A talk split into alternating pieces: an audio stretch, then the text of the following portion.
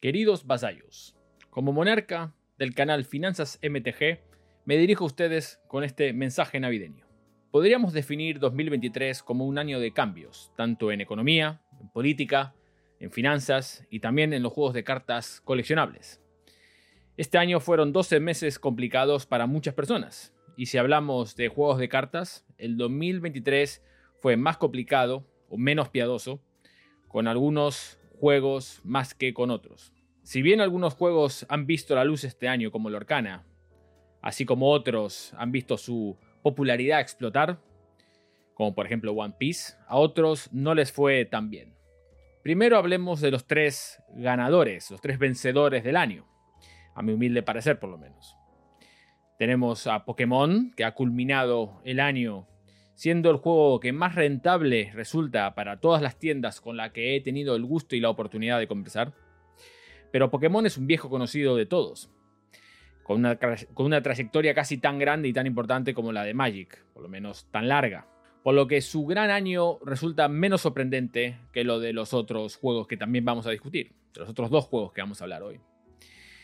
La quizás mayor sorpresa del año vino también de tierras japonesas, de las tierras del sol naciente. De un juego de cartas que pegó en Occidente casi tan fuerte o más como pegó su serie de animación homónima, One Piece. El juego de Bandai logró expandirse incluso en España con una comunidad que aumenta cada día y logra captar adeptos que quizás están desilusionados con los otros juegos de cartas, canalizando una de las propiedades intelectuales más prominentes de las últimas décadas. El tercer juego es el más nuevo de todos y es obviamente el Orcana. Con la Disney más tradicional detrás, el juego de Ravensburger logró encarar y encarar los desafíos de sacar un nuevo juego en 2023 y logró encantar tanto a propios como extraños, a jugadores ya existentes de juegos de cartas eh, pero también a los fans de la empresa de animación más popular de Occidente, de la historia de Occidente. Si bien el juego ha pasado por una curva de aprendizaje severa, en la cual no todos han sido aciertos, recordemos que es el primer juego de cartas que lanza Ravensburger, o por lo menos juego de carta coleccionable. Una empresa que lo lleva. Una empresa que ha reaccionado al feedback de una manera rápida y eficiente.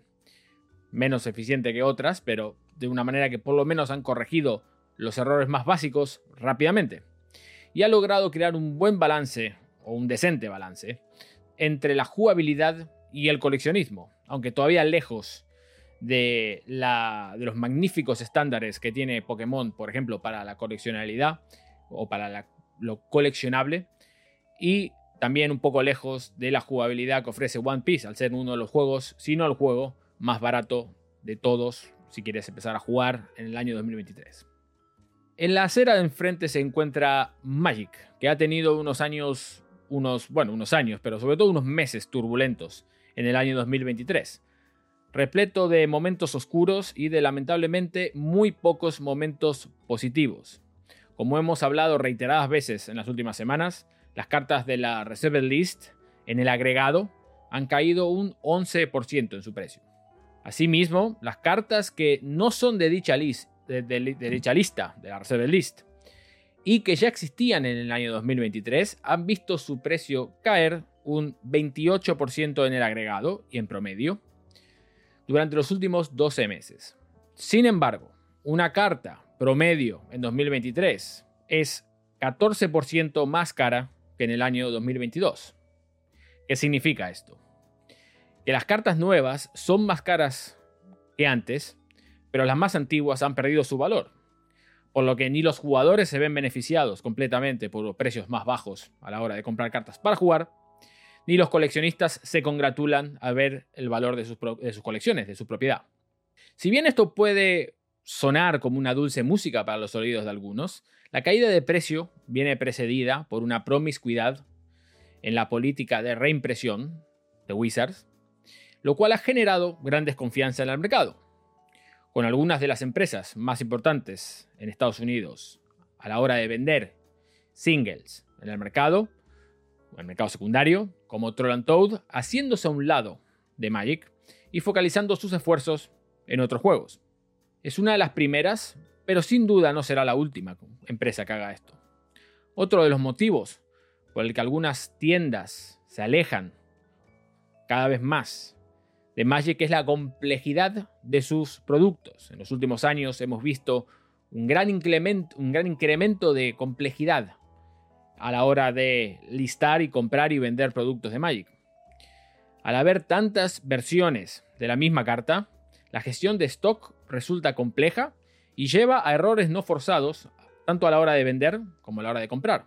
Si bien Wizards no ha decidido tomar acción en el mercado de singles, seguiremos viendo muchas versiones de la misma carta, sí que ha optado por reducir el número de productos o SKUs para el material sellado, con la creación de Play Boosters, que intenta juntar la jugabilidad de los sobres de draft junto, mezclado con la diversión de los sobres y coleccionismo también, de los sobres de set, costándole a los jugadores, eso sí, más del 30% adicional para jugar un draft o un sellado. Y haciendo que las cajas de Play Boosters también suban de precio ya que si los sobres en sí mismo valen lo que vale uno de set y las cajas tienen más sobres, eso quiere decir que los jugadores deberán pagar más si quieren abrir una caja. Todo eso, junto a la calamidad que fue el lanzamiento de Magic 30 aniversario, llevó a una depreciación no solamente de las cartas de Magic, sino de la confianza en Wizards y en Hasbro que parecen insistir con sacarle el último céntimo posible a los jugadores de Magic y también a sus coleccionistas. En conclusión, 2024 promete ser un año más costoso para Magic si se quiere jugar y menos atractivo si quieres coleccionar. Pero a pesar de todos estos males, Magic sigue siendo un juego tremendamente popular. Muy posiblemente sigue siendo el más popular y definitivamente el más célebre. Si bien carece del relevo generacional o demográfico de los otros tres mosqueteros, One Piece, Pokémon y Orcana, la comunidad es extremadamente fiel y su amor por el juego no tiene parangón, y como ejemplo, nada mejor que el año 2023. Una cadencia menos frecuente de producto, que parece que es lo que nos espera para el 2024. Una subida en la importancia de la escena competitiva, uno de los pilares más importantes en el éxito de Magic de los últimos 20 años. Y generar una renovada confianza en los jugadores y coleccionistas sobre todo, podría hacer que Magic vuelva a la cima del podio, como nos ha el mismo podio en el que ha estado sentado durante casi 30 años, los 30 años de su vida. A veces nos olvidamos, pero Magic es un veterano de guerra que sobrevivió mil y una crisis.